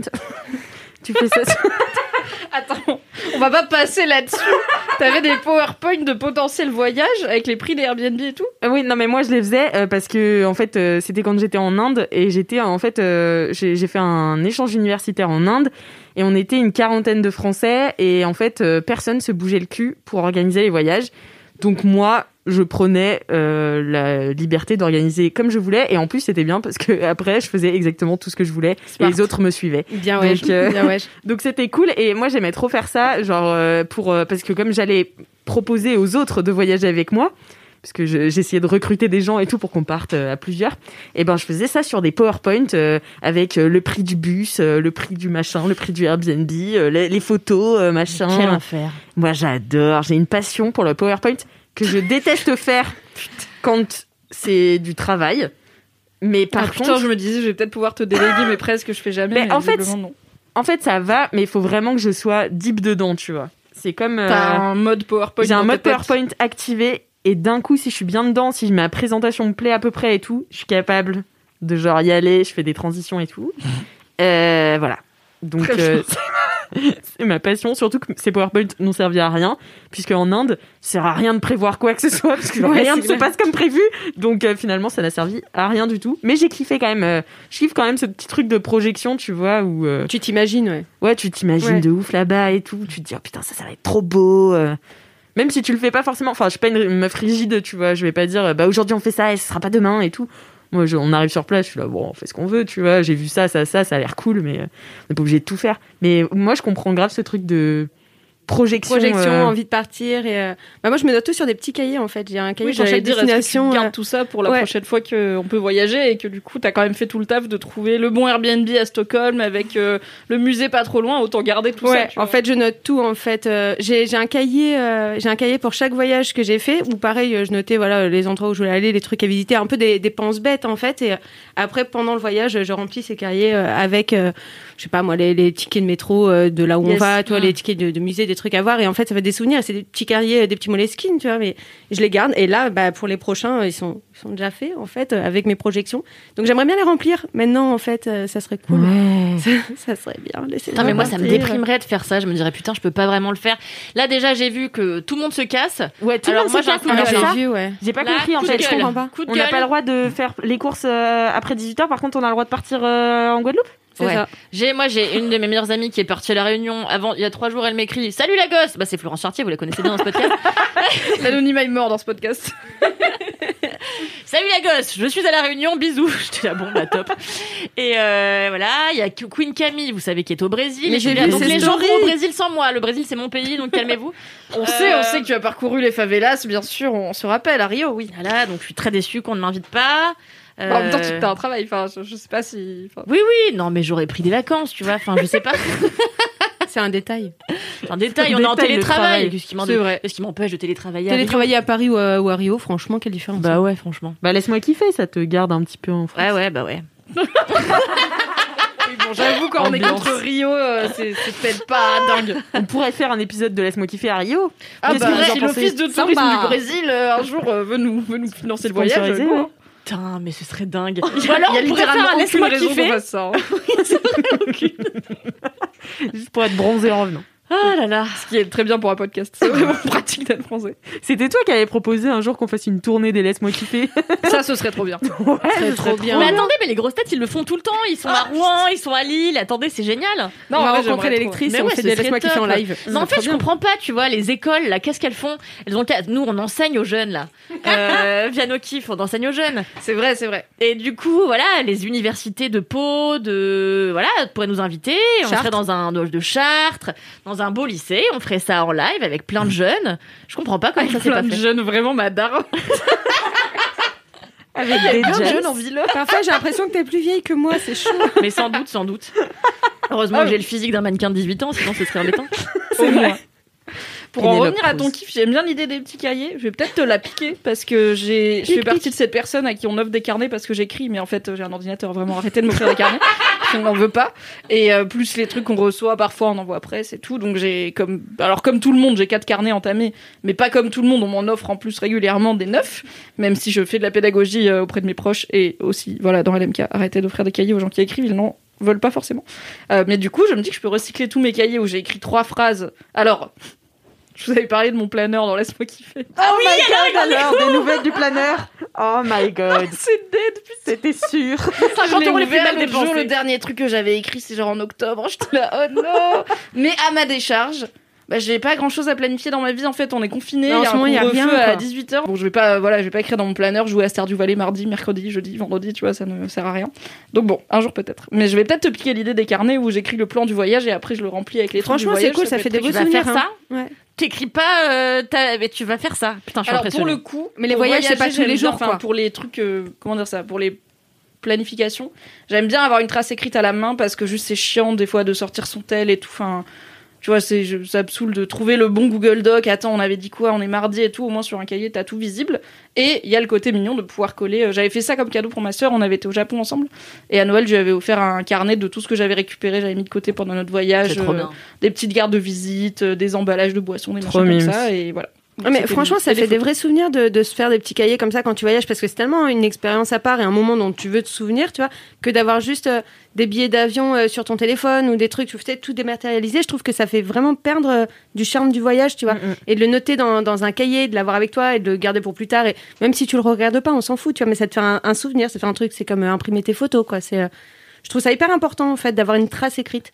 Ouais, pour je euh, comprends. sortir un peu des, des Bah, téléphones. pour le coup, le jour où euh, Instagram ferme, si tu veux, il y a beaucoup quand même de De mes photos de voyage qui n'existent plus. quoi. C'est clair, Ah, c'est clair. C'est clair. Mais tu sais que euh, moi j'ai retrouvé il y a quelques temps, mais je crois que j'en avais déjà parlé dans Laisse-moi kiffer, un carnet de voyage de quand j'étais en Inde. C'est le seul que j'ai tenu de toute ma putain de vie. Et vraiment, ce qui était extraordinaire, c'est que dedans, je me suis dit putain, je vais raconter comment on a galéré là dans ce train, mais comment c'était beau, on a rencontré machin, mais quelle expérience. Et c'est vraiment moi qui dis putain, je suis trop contente, j'ai trouvé une petite boutique où il y a des fringues à sauce tombées du camion, genre. Kalindi, la ville à vrai. Et je suis là, putain, je dégoûte, j'ai vraiment écrit juste ça. J'aimerais un guide du routard spécial Kalindi, juste où trouver des clair. fringues pas chères. Où trouver les fringues tombées du camion Bah, trop bien, merci beaucoup Manon pour ce kiff. rien. On Qui, espère euh, qu'on pourra bientôt voyager. Ouais, Oui. un kiff doux, amer. Je vais aller en on Écosse. aime beaucoup en avoir dans Laisse-moi kiffer. Pas du tout. Kalindi, quel est ton kiff? Alors, mon kiff, je vais boire une gorgée de thé. D'abord, hop. J'ai lu que le thé, euh, ça asséchait la gorge au lieu de la nourrir. Donc en fait, quand on dit buvez du thé quand vous avez mal à la gorge, c'est une connerie. En fait, ça assèche, euh, ça l'assèche. Donc il vaut mieux boire de l'eau chaude simplement avec du citron et du miel. Pardon. Je me suis rendu compte au moment de parler qu'on s'en battait les couilles totalement. Non, non, j'aime bien ce moment. Moi, euh, j'aime bien les digressions pharmacie. Digression pharmacie. digressions pharmacie. N'oubliez pas de boire l'eau du riz. Mais pas trop souvent. Euh, mon kiff, mon kiff. J'ai envie de te demander pourquoi il faut boire. Je suis désolée. Est-ce que ça constipe. Non mais pas que. Parlons caca. Parlons caca, Kalindi. Non, mais en fait, euh, l'eau du riz est riche en amidon et l'amidon est bon pour plein de choses. Mais en fait, si tu veux pas la boire, tu peux aussi en faire un dernier bain pour tes cheveux. Non, mais tu crois vraiment que je fais Mais il des bains paraît que ça les rend plus brillants. Genre, Mais tu bien penses que je vais aller dans, dans ma baignoire avec ma casserole d'eau du riz froide et la verser sur ma Oui, tête je pense que, ce sera un moment dans ma vie. Oui, je pense qu'un jour Absolument on le fera ensemble. Moi, je pense, Alors, peut-être avec toi. je pense que tu peux remplir un Ah, flacon pardon. de shampoing vide, mettre ton eau du riz, le laisser dans ta douche et l'utiliser à ta convenance. Je crois que c'est encore pire. Je vois plus Mimi Mais sur la limite, vraiment, moi, tu vois, ma ma seule inspi, c'était d'aller dans ma baignoire avec ma casserole. Remplir. Non, bon, bref. Mais je alors moi, je encore ne, jette, daronne. je ne jette aucune de cuisson, jamais. Ni les asperges, ni les artichauts, ni le riz. Mais euh, t'en fais quoi? Et même, tu vois, l'eau de cuisson des œufs, tu peux en faire un, ing- un engrais pour... Un engrais, ça je savais, ouais, ouais. Incroyable. Mais ça n'est pas mon kiff. Parce que... Et on rattrape. c'est un salto réussi, bravo. Puisque mon kiff, franchement, euh, en ce moment, je suis très contente. On en parlait tout à l'heure euh, avec Manon et Alix. Je me suis vraiment beaucoup remise à la lecture parce que j'ai toujours lu, mais je lis surtout. euh, On en quand a parlé tout à l'heure avec Manon 37 Alix. secondes. J'ai dit. j'ai dit, j'ai rien à dire en ce moment, mais c'est parce que tu lis pas assez. C'est vraiment. C'était la sortie de l'ascenseur et c'était tout. Juste une remarque désagréable. Avant qu'elle nous laisse en plan et qu'elle se barre parce qu'elle avait froid, quoi. Merci, on en Alix, a de parlé. rétablir la vérité. Faut recontextualiser, Kalindi. Enfin bref. trop de quoi elle parlait, j'étais là. On n'a pas parlé. Si, mauvaise langue. Ah. Puisque juste avant, Manon était en train d'expliquer qu'elle avait une nouvelle petite euh, lampiote rouge qui l'aidait à lire le soir Tout et que ça l'aidait à dormir. C'est vrai, c'est vrai. Deux mauvaises langues. Et donc, euh, je lis beaucoup normalement, et surtout quand il fait beau, quand il fait froid, euh, j'ai envie de rien faire que mater des films et ken. Du coup, là, en ce moment, j'ai décidé de moins boire d'alcool. Donc voilà, je vous parle de ma vie au global. Et pour moins boire d'alcool, j'ai décidé de faire moins de Skypero, de picoler moins. Et donc, je me couche plus tôt et je lis beaucoup plus. Et donc là, j'ai lu plein plein de, de choses chouettes, et notamment un bouquin qui m'a bouleversée, que j'ai acheté à Chartres. Je vous en parlais la semaine dernière. Euh, Chartres, dont vous vous rappelez, les vitraux sont mal lavés. Et ça s'appelle... Et ce euh, n'était pas ton kiff, rappelons-nous aussi que Chartres n'était pas ton kiff la semaine dernière. Et donc à Chartres, il y a une très très belle euh, librairie qui est très connue un peu partout, qui s'appelle J'ai oublié. Euh, truc- On est descendu à 30% des infos. je crois que ça s'appelle l'Esperluette. Oui, c'est ça. Très bon nom de Et librairie. alors, elle est, euh, elle est très vieille, elle est très belle, bon bref. Et là-bas, j'ai trouvé un livre de Camus que j'avais jamais lu, qui s'appelle L'exil et le royaume. Et en fait, j'ai lu les premières pages, ça m'a tout de suite happé. Euh, et du coup, je l'ai acheté avant de comprendre que c'était un recueil de nouvelles, et je déteste ça. Euh, les recueils de nouvelles. Pourtant, l'autre jour, je me suis dit, Kalindi, euh, il faut parfois essayer de changer d'avis, on ne sait pas. Donc, euh, lis, euh, L'exil et le royaume. Déjà, je trouve que le titre est trop beau. Il y a écrit prix Nobel de littérature. Snob comme je suis, je peux pas y échapper. Je me dis, il faut que je lise. Hop, donc je lis Bon, ça. Camus, c'est quand même une valeur euh, sûre. quoi. Sûr. Si t'aimes bien Oui. un Camus, a priori, t'aimes bien un Camus. Oui, quoi. exactement. Et alors vous saurez, puisque j'ai pris des notes aujourd'hui, euh, que ce Quel recueil de nouvelles d'Albert Camus, paru en 1957, est la toute dernière œuvre à avoir été publiée de son vivant. Eh oui, Après, il est mort. Et C'est- euh, Alors, c'est ce que ça signifie. C'est oui. la Définition, définition ouais. vivant, c'est que c'est ça mort. ouais. Peut-être que pour compenser le fait qu'on a la moitié des infos, on peut dire deux fois toutes les infos qu'on a. Et ça fait Comme ça, on 100%. remonte à soi. Non, mais Super même idée. 80%. Et donc, il y a six nouvelles dedans, dont la première, et celle qui m'a le plus marqué, la dernière aussi, qui est très belle. Mais la première s'appelle La femme adultère. Et en fait, tous les, tous les textes tournent autour de personnages qui n'arrivent pas à trouver leur royaume, c'est-à-dire, en fait, métaphoriquement, n'arrivent pas à trouver euh, euh, leur, euh, leur, euh, le, le bonheur et leur euh, raison d'exister, quoi, leur raison de vivre. Euh, donc, c'est globalement l'ADEP, on va pas se le cacher. Et, euh, et en fait, il y a quelque chose qui m'a ému dans la première nouvelle, qui m'a, qui m'a, qui m'a, je sais pas, qui m'a bouleversée. Même j'ai lu trois fois et je l'ai lu à mon mec euh, avant-hier avant de dormir. Et euh, c'est, c'est le, le destin d'une femme qui en fait accompagne son mari vendre des, alors on sait pas exactement ce que c'est, mais des, vêtements, je crois, euh, en Algérie du Sud. Et, euh, et en fait, cette meuf se rend compte en arrivant là-bas que ça ressemble pas du tout à ce à quoi elle s'attendait, c'est-à-dire que elle avait l'impression qu'elle pensait qu'il allait faire hyper chaud, euh, que ça allait être stylé. En fait, elle arrive, bah, c'est l'hiver en Algérie, donc il fait un froid sec. Tout le monde la snob un peu, personne lui parle vraiment. Là, ouais, à ce moment-là, elle se sent extrêmement seule, mais elle se sent pas que seule parce que personne ne lui parle. Elle se rend compte qu'elle est profondément seule puisque son mari et elle ne communiquent plus depuis des années et qu'en fait, ils continuent à vivre ensemble, bah comme ça, par habitude.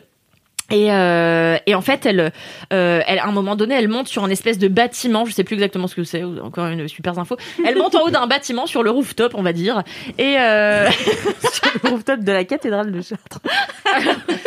Et donc elle commence à regarder le désert. Et là elle a une épiphanie, elle se dit mais attends mais qu'est-ce que c'est que la vie de, de ces gens qui vivent sous ces tentes comme ça, euh, ça a l'air incroyable, euh, à la fois rudimentaire et à la fois empreint de liberté comme style de vie. Et donc elle commence à projeter ses fantasmes sur euh, sur ce peuple de nomades.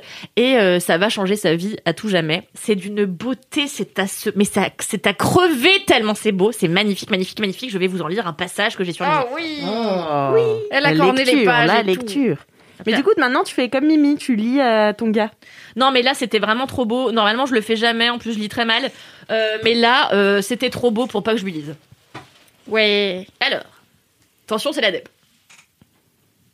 Ils s'aimaient dans la nuit, sans se voir, à tâtons. Je- J'ai peur que Mimi me juge. Non, mais, je Mais suis pas personne lectrice juge. hein, t'inquiète. Y a-t-il un autre amour que celui des ténèbres? Un amour qui crierait en plein jour Elle ne le savait pas, mais elle savait que Marcel avait besoin d'elle et qu'elle avait besoin de ce besoin, qu'elle en vivait la nuit et le jour, la nuit surtout, chaque nuit, où il ne voulait pas être seul, ni vieillir, ni mourir, avec cet air buté qu'il prenait et qu'elle reconnaissait parfois sur d'autres visages d'hommes, le seul air commun de ces fous qui se camouflent sous des airs de raison, jusqu'à ce que le délire les prenne et les jette désespérément vers un corps de femme pour y enfouir, sans désir, ce que la solitude et la nuit montrent d'effrayant. Beau, hein Ah, c'est beau.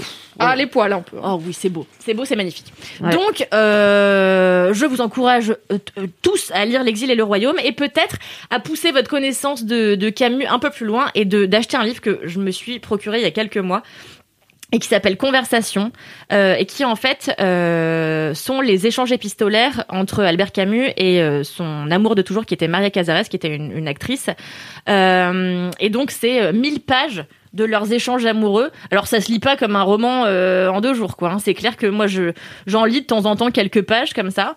Euh, Mais t'en avais pas parlé? Non? Non. Ah, ok. Non, j'en ai jamais parlé. Et donc, euh, ouais, voilà, parfois ça se prend euh, quand on a cinq minutes, euh, ou aux toilettes, ou quoi, quand on a un peu de temps, on en lit quelques pages, et puis on l'abandonne, et puis on le retrouve, machin. Euh, mais moi, j'ai découvert plein de choses sur Camus que je ne savais pas. Euh, plein de choses sur elle, parce que j'avais vu quelques-uns de ses films quand j'étais au lycée, mais je savais pas qu'ils avaient été amants, je savais pas qu'ils s'étaient aimés pendant tout ce temps-là, et que la mort de Camus a été le, le drame de Maria Cazares. Et, euh, et vraiment, tout est écrit sublimement, enfin, tout est incroyable. Donc je vous conseille l'exil et le royaume et pourquoi pas euh, conversation, ça fait deux kiffs en un. Voilà. Eh, Incroyable. Merci beaucoup, Kalindi. Mais je vous en prie. Ça fait je peux poser une question. Oui. Pourquoi t'aimes pas les recueils de nouvelles? En fait, je trouve que, en fait, c'est exactement pour la même raison que j'aime pas les, les, les, les, les patchwork au cinéma. C'est, je trouve que tout est très inégal, tu vois. En fait, euh, tu vas aimer un truc profondément et du coup, t'as trop hâte de commencer la seconde nouvelle. Et en fait, la seconde, elle te Ouais. déçoit. Du coup, tu- t'as une humeur en demi-teinte. Et, euh, et c'est comme, euh, bah, par exemple, Love Actually. Je déteste Love Actually déjà pour euh, ce que c'est, mais aussi, mais je le, je le raconte dans l'excellent podcast euh, présenté par Alix Martineau affiché. Euh, Vous aurez les liens dans les notes du podcast. que bah en fait tu vois toutes les les histoires, il y en a forcément que t'aimes moins que d'autres, et du coup, bah, tu passes la moitié de ton temps à te faire chier, alors que tu pourrais euh, prendre un bouquin euh, qui fait 500 pages et euh, pendant euh, deux jours euh, t'éclater, quoi. Moi, ça me fait pas trop ça, mais ça me fait ça sur euh, les bouquins, pas forcément les recueils de de, poè- de, de nouvelles, mais les euh, les bouquins avec des points de vue différents. Et tu sais, ça alterne. Ah oui. Ah ouais, ouais. Je déteste. Vraiment, j'aime alors- pas du tout. Ça, j'aimais pas non plus jusqu'à ce que je vois cette série que j'adore, alors que vraiment beaucoup de gens la critiquent, alors que c'est la meilleure série du monde, qui s'appelle The Affair. Et Ah, euh, c'est bien, Zia. C'est vraiment hyper bien. Ils sont un peu partis en couille à un moment donné. T'as dit quoi? T'es pas... C'est ouf. Je viens, de, je viens de me rappeler de la saison 1 de The Affair et je suis là. C'était Oh, tu as, incroyable. tu as aimé série. Pour une fois qu'on aime quelque chose. J'ai j'ai aimé au moins deux ou trois saisons. Après, j'ai pas fini parce que ça partait un peu en couille. Ouais, Mais la puissance des deux premières saisons, c'est incroyable. ouais, je suis grave d'accord.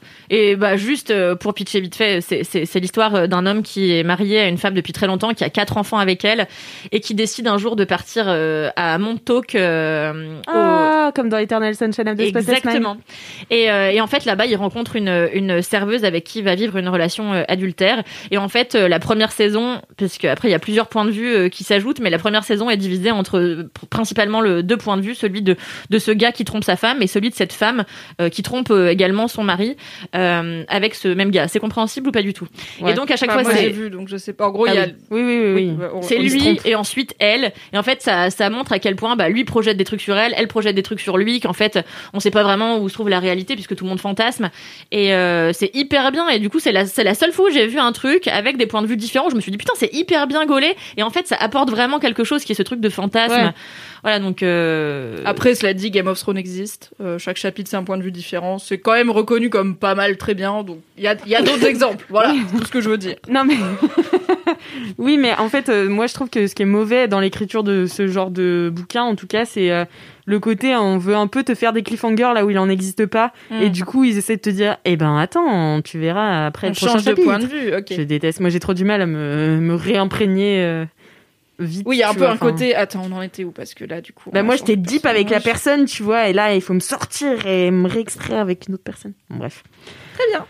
Voilà, voilà. Ben, merci beaucoup, Kalindi. Très rien, beau kiff. Très, rien. très beau kiff. Euh, moi, je continue avec un kiff euh, poétique. Un kiff, euh, voilà, qui est littéraire aussi. C'est Michael Scott. Michael Scott. Un kiff euh, récent. Un kiff récent, c'est Michael Scott, un personnage de The Office. Alors. j'ai du contexte à faire. Euh, en fait, j'ai regardé The Office euh, tard euh, et je l'ai regardé 3-4 fois en entier. La première fois, je pense que tu regardes The Office en aimant euh, Jim au premier degré, tu vois. Genre, tu- Jamais. T'as jamais. Jamais. aimé Jim? Non. T'as jamais aimé leur histoire d'amour Il trop est un sup. Alors déjà, c'est pas Mimi et vraiment, enfin c'est Jim pour moi, c'est typique. Alors contexte pour ceux qui savent pas, donc The Office c'est une série comique sous Merci forme de faux documentaire qui se passe dans une petite boîte nulle qui fait quoi? Des papiers, Papier, du papier. du papier. Paper Dans un Company. bled nul des États-Unis et donc il y a ce mec Michael Scott qui, Scranton. aux US c'est joué par Steve Carell. Euh, à la base c'est une série britannique de Ricky Gervais, mais c'est plutôt la version américaine je crois qui est Merci connue de en France. contextualiser mon kiff, putain. Et donc dedans il y a un perso qui s'appelle Jim et euh, Jim euh, a une relation enfin fini enfin bref il y a une romance avec une meuf qui s'appelle Pam qui est la secrétaire et tout le monde est là Jim et Pam c'est le meilleur couple. Je suis désolée. Pam elle se fait harceler sexuellement Ouais, au travail. c'est. Jim il fait des regards caméra pour faire des vannes. Je suis là en fait au bout d'un moment être un allié mon gars c'est peut-être dire au gars qui harcèle sexuellement la meuf Ah que oui, t'aimes bien de c'est- pas le faire. mais je suis d'accord. Et en, Jim c'est typiquement le genre de mec qui est dans un endroit médiocre et qui lui pense qu'il vaut mieux que tout le monde Ouais. mais qui se dit pas qu'il est en fait s'il est dans l'endroit médiocre avec tout le monde c'est peut-être parce que soit les autres sont pas aussi médiocres qu'il le croit soit lui il est médiocre aussi et vraiment les gros poissons dans les Ouais. petites mares je déteste ça du Mais coup que- minute 1 j'étais là connard Mais tu sais que ça se retourne contre lui. mais oui, bah, quand même. Bah non j'ai pas fini j'aime pas The Office Ah, peut-être The que je commence par enfin je, je- Bah c'est trop cringe pour En moi fait, ça se, ça se retourne contre lui à la fin, parce qu'à la fin, il passe vraiment pour un débile, tu vois. et Enfin, bah tant mieux parce que en vrai, je pense que la première lecture de The aussi, Office, elle est nulle. hein. mais, je vais te laisser faire pas moi j'ai roulé sur Jim mais en fait, c'est que des, enfin, je suis désolée, mais c'est, c'est, enfin, je sais pas, c'est, on, on dit que c'est les plus normaux, enfin, entre guillemets, les, les personnages les plus normaux. Mais c'est aussi, bah voilà, forcément, c'est un peu les plus boring aussi, tu vois.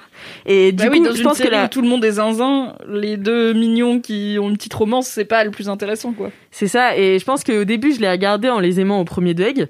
Ensuite, je l'ai regardé une deuxième fois en les détestant. J'étais là. ah. Et j'aimais Dwight, qui est donc Dwight. le, euh, le collègue de Jim. Lui, il est maxi zinzin. Lui est maxi zinzin et il est Complètement super. taré. Il est mais super euh, sérieux et euh, vraiment Premier Doug. dans tout ce qu'il fait. Et du coup, euh, Il est un peu violent comme garçon tout de même. mais il est extrêmement violent. Mais c'est un malade mental. Il cache des armes dans la Ah non, Ouais, c'est mais un big no. C'est la culture de la betterave qui le rend comme C'est ça. la culture de la betterave. Forcément pour ça. C'est quoi C'est comme dans Alphonse Brown. La culture de la Merci, je me suis dit que j'allais pas encore citer On y a Fatal tous, on y a Bazooka. toutes pensé. Et euh, donc bref, euh, deuxième euh, euh, rewatch, j'étais là, Dwight et tout, putain, en fait, pareil, il se fait bolos au début, en fait c'est un zinzin, mais il a un côté, euh, voilà, où il aime vraiment euh, Angela, bon bah voilà, j'ai spoilé The Office. Ouais, mais Euh, après, je trouve qu'il est, enfin, il Après, est trop l'intérêt poussé de au ridicule. Tu vois, son Mais c'est personnage ça. est trop exploité. Et ça donc, plus, euh, troisième rewatch, c'est là où j'en viens à Michael Scott. Ah, Michael Scott, c'est la personne la plus problématique que j'ai jamais vue euh, parce que c'est quelqu'un qui fait euh, donc et c'est enfin c'est la, la spécialité de The Office, tu vois, il fait des remarques racistes, il fait des remarques sexistes, grossophobe. il est grossophobe. En fait, il a toutes les tares, euh, mais il a ce côté aussi hyper innocent où il veut pas l'être. Du coup, il l'est. Tu vois ce que je veux dire? Oui, Il veut absolument pas être raciste. d'être problématique qu'il est problématique. Mais on dirait veut- qu'il a pas été élevé en fait. Mais non, mais il a pas, il a pas reçu ça. d'éducation.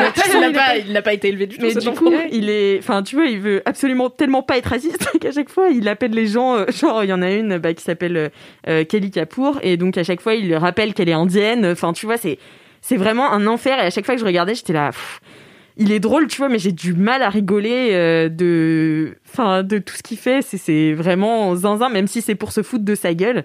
Euh, voilà. Mais il y a un truc que j'aime bien chez Michael Scott, c'est son management. Et alors.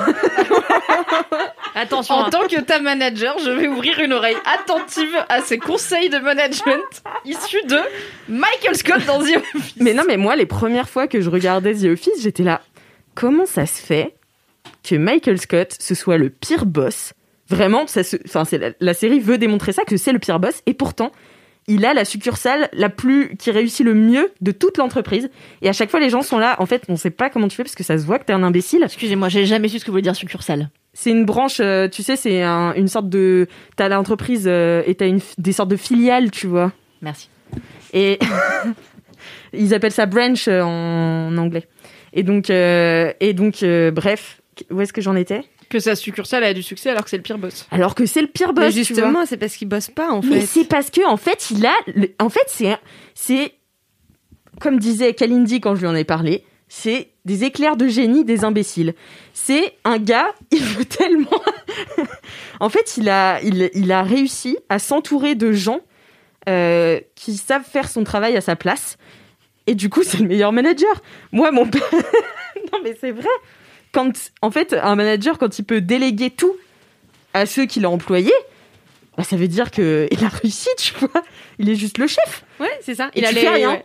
Tu manages personne. Tu t'occupes de Et R. je pense aussi, j'ai une autre théorie, c'est qu'il empêche tellement les gens de travailler que euh, du coup, les gens sont beaucoup plus efficaces dans les tranches de de, De moments où ils doivent de moments où ils doivent j'aime bien. bosser. J'aime bien, ouais, le côté, en fait, t'es tellement déconcentré tout le temps par Ouais. toutes les conneries de Michael Scott que les deux heures où tu peux vraiment bosser, tu vas le faire à fond parce que t'es là, mais il me saoule parce que du coup je suis en retard. Et du coup, tu vas être vachement plus efficace que si t'avais bossé 8 heures. Comme quoi, on n'a pas besoin de faire des si grosses journées pour taffer. En On fait. pourrait sinon installer un château gonflable euh, Oui. dans le bureau afin de se distraire pendant la majorité de la journée Oui, avant oui, de travailler vite et bien pendant deux heures. Mais tu sais que c'est toi, Mimi, qui m'avait dit que euh, le cerveau pouvait pas se concentrer beaucoup plus que 20 minutes. Oui, c'est enfin, tu sais, la théorie derrière euh, la méthode de productivité Pomodoro, voilà, euh, qui consiste à faire 25 minutes un truc, après 5 minutes de pause, 25 minutes on reprend, etc. Bon, après, avec Michael Scott, c'est plutôt genre 5 heures de pause, 20 minutes de travail. Ouais, c'est plus ça, ouais. Un bon ratio. voilà. Mais euh, en fait, je trouvais que je me suis, tout... enfin vraiment dans mes deux premières, les deux premières fois que j'ai regardé The Office, j'étais là. Pourquoi? Mais pourquoi ça marche? Pourquoi? Et j'ai analysé ça et je trouve que voilà, j'ai trouvé euh, la clé de C'est The Office. théorie. C'est le troisième degré de regardage de The Office. Est-ce qu'il y en a un quatrième? Dites-moi. si Je jamais. oui. Euh, je sais pas qui je vais euh, aimer ensuite. Enfin, qui je vais aimer. Ouais, parce que je pense que tu rentres dans The Office à travers le regard de Jim, parce que en vrai, Jim, c'est celui qui fait des regards caméra, celui qui en fait te dit, euh, on est vraiment dans un monde de zinzin et voilà. Et du coup, tu t'attaches à lui et après, tu captes qu'en fait, les zinzins, c'est peut-être les plus gentils, tu vois. Enfin, les moins C'est vicieux. pas ceux à qui on pense, ouais. Et Michael Scott, euh, il a beau être un débile profond, euh, c'est pas un mec. euh, Quoique. Il a des vices quand même, parce qu'il déteste donc le mec de R- Toby. des RH, Toby Ouais. Qui, il faut le dire, est quelqu'un de super boring, mais Michael Scott, lui, il veut que des gens fun, il veut que tout le monde s'amuse au bureau. Ah et oui, en fait, oui, il a toujours, il a toujours des fins de. En fait, la- la- les épisodes durent 20 minutes, et à la fin de chaque épisode, t'as euh, une sorte de je sais pas, c'est pas un mantra, tu vois, mais il a un petit, un petit monologue, Michael Scott, où il dit, bah voilà, en fait, euh, et puis il donne une leçon de management qui est débile, À côté de la plaque, les Mais- trois quarts du temps. ouais. mais à côté de la plaque, et en même temps, c'est à côté de la plaque parce que on vit dans le capitalisme, tu vois. En vrai, si on écoute Michael Scott, c'est un mec qui dit, bah en fait, le business, ce n'est pas l'argent, ce n'est pas le- les rentes, c'est les gens, tu vois. Et en vrai, non mais c'est J'ai pas assez regardé The Office pour te dire oui ou non, tu vois. Je suis juste en Non, mais mode c'est ah vrai, bon. il dit ça. Et c'est mais toujours les gens, il essaie de créer une famille autour de, de, de motiver les gens. Il fait toujours des présentations, tout le monde est là, mais ça sert à rien de faire 20 réunions, tu vois, où il parle de planètes qui ont rien à voir avec le sujet, tu vois. Et en fait, il, enfin, il finit par euh, intéresser les gens, un peu parfois contre son gré, mais, mais je sais pas, je le trouve euh, intéressant en tant que Mais il peut manager. être pertinent, hein, mais le problème, c'est que lui, si tu l'écoutes, en fait, il faut faire aucune différence entre ta famille et tes collègues de boulot. Mais oui, En mais fait, parce que mais Bichette, c'est quelqu'un de très sel. Oui, c'est quelqu'un vrai, c'est vrai. c'est quelqu'un de super sel. Et non, mais je dis pas que c'est le parfait manager, je dis juste que j'ai j'ai décelé dans son management des éclairs de, de, de, de génie, quoi. C'est, je pense que c'est un, un génie euh, incompris, Malgré lui, en plus, oui. mais complètement malgré lui. Mais ça, c'est ça, c'est sa capacité à sentir les gens aussi et à, et à s'entourer des bonnes personnes. Voilà. Très C'était bien. mon petit- Merci pour ces leçons de management. Je sais pas si une leçon, mais Apparemment, mon but ultime en tant que manager est de plus rien foutre parce que j'ai mis les bonnes personnes au Bah bon oui. endroit. J'y suis pas encore, mais j'y avance. Je travaille, j'y travaille. ma passion. Tu c'est- nous empêches pas assez de travailler, Mimi, je trouve. Ah Le château je- gonflable. Écoute, euh, château gonflable, tout à fait. Et un laser game. Euh, À un moment, il, marathon, il euh, il, euh, il organise une, euh, une soirée dans une cuisine et il est vénère parce que personne ne vient. En fait, c'est ça qui est, qui est drôle, c'est que tu vois, il essaie de mettre du fun dans le bureau et personne ne veut, tu vois. Du coup, En même temps, il est, les gens c'est gênant tout le temps ces animations et tout. Du- Mais c'est moi, je trouve ça du génie. Moi, j'adore les trucs cringe, donc forcément, j'adore The Office. Euh, si vous n'aimez pas le cringe, euh, ne regardez pas The Office, ni le tellement vrai que j'ai réalisé, qui est très cringe. Ah, il fallait le caser, hein. Combien de vues? Là, on doit être à 30 000. Eh ben j'ai. Bah parce qu'en fait, les gens pensent que c'est un vrai. du coup, c'est sur YouTube euh, en ce Très moment. bon référencement. Ah non, mais on est en fait. Eh, euh, Mets ça ton Insta, des- hein, le Bah, swipe. Le swipe euh, at Alix Martino, euh, Alix MRTN, allez suivre et surtout allez regarder tellement vrai et qui est dans ma bio sur Instagram. Mais franchement, les gens commentent au premier degré. Du coup, il y a 90 commentaires de gens premier dug et tout. euh, c'est le 2 est en production. Voilà, c'est tout ce que j'ai à dire. La meuf Ce petit tease. J'ai trop hâte. Voilà, voilà, voilà. Eh bien, c'est la fin de ce 127e épisode de Laisse-moi kiffer. Et qui aura duré quand même euh, longtemps. On a bien enregistré Ah, plus d'une on a heure. là. digressé vite et bien. Ouais, c'était très très bien. On est efficace aujourd'hui, dis donc. Euh, bah ouais, on ouais, a on parlé était de très bien. nautique quand même. Parce que t'es pas au mais programme. bon. Non mais c'était mais c'était top. Merci à vous trois d'avoir été là. merci, aux auditeurs et auditrices de nous avoir écoutés jusqu'au bout. Si vous avez aimé cet épisode et tout LMK en règle générale, mettez-nous Cinq 5 étoiles. étoiles. sur Apple Apple Podcast. Podcast. Laissez-nous votre commentaire ou votre anecdote de star. Si vous avez des jingles ou des dédicaces, envoyez-les-moi à laisse-moi kiffer at mademoiselle.com. Et en attendant la semaine prochaine, touchez-vous bien le kiki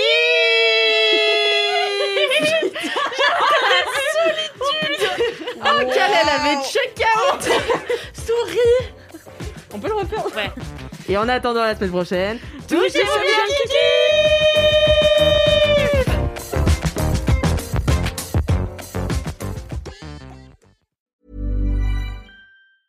Even when we're on a budget, we still deserve nice things. Quince is a place to scoop up stunning high-end goods for 50 to 80% less than similar brands. They have buttery soft cashmere sweaters starting at $50, luxurious Italian leather bags, and so much more. Plus, Quince only works with factories that use safe, ethical, and responsible manufacturing. Get the high-end goods you'll love without the high price tag with Quince. Go to quince.com/style for free shipping and 365 day returns.